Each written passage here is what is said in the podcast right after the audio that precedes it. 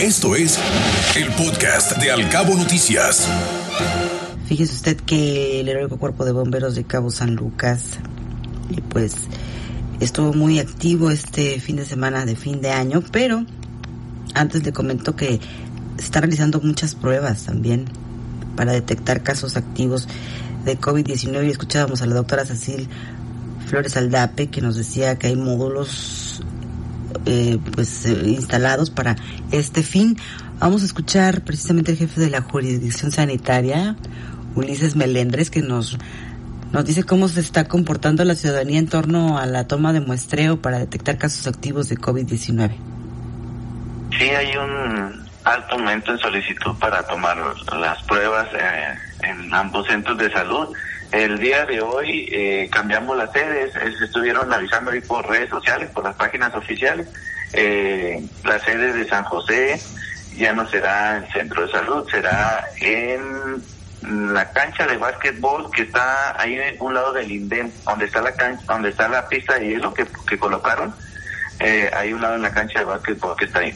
Y Cabo San Lucas eh, va a ser en, en la subcomandancia, a un lado en el auditorio, ahí en la cancha de básquetbol que está atrás de la delegación.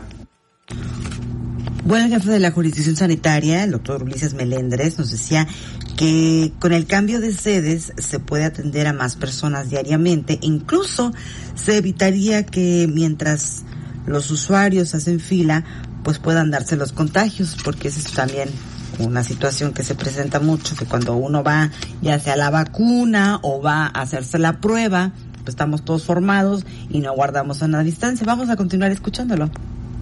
Mire, la cambiamos por porque la gente ya no cabía aquí en el centro de salud y mucha gente que viene a las consultas, pues eh, podemos ahí hacer un, un cruce y, estar contagiando gente, ¿no? Se tomaron esas medidas para evitar contagios en la gente que viene a consulta normal.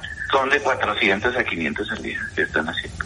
Claro que no, no tienen costos, son totalmente gratuitos. Estamos de 8 a 1 y media en Cabo San Lucas y de ocho y media, si no me equivoco, a, a una a una y media acá en San José. Así es, hacer ponerse a la cola y solicitar ahí la, nada más eh, y tener paciencia esperar porque sí está muy alta la demanda.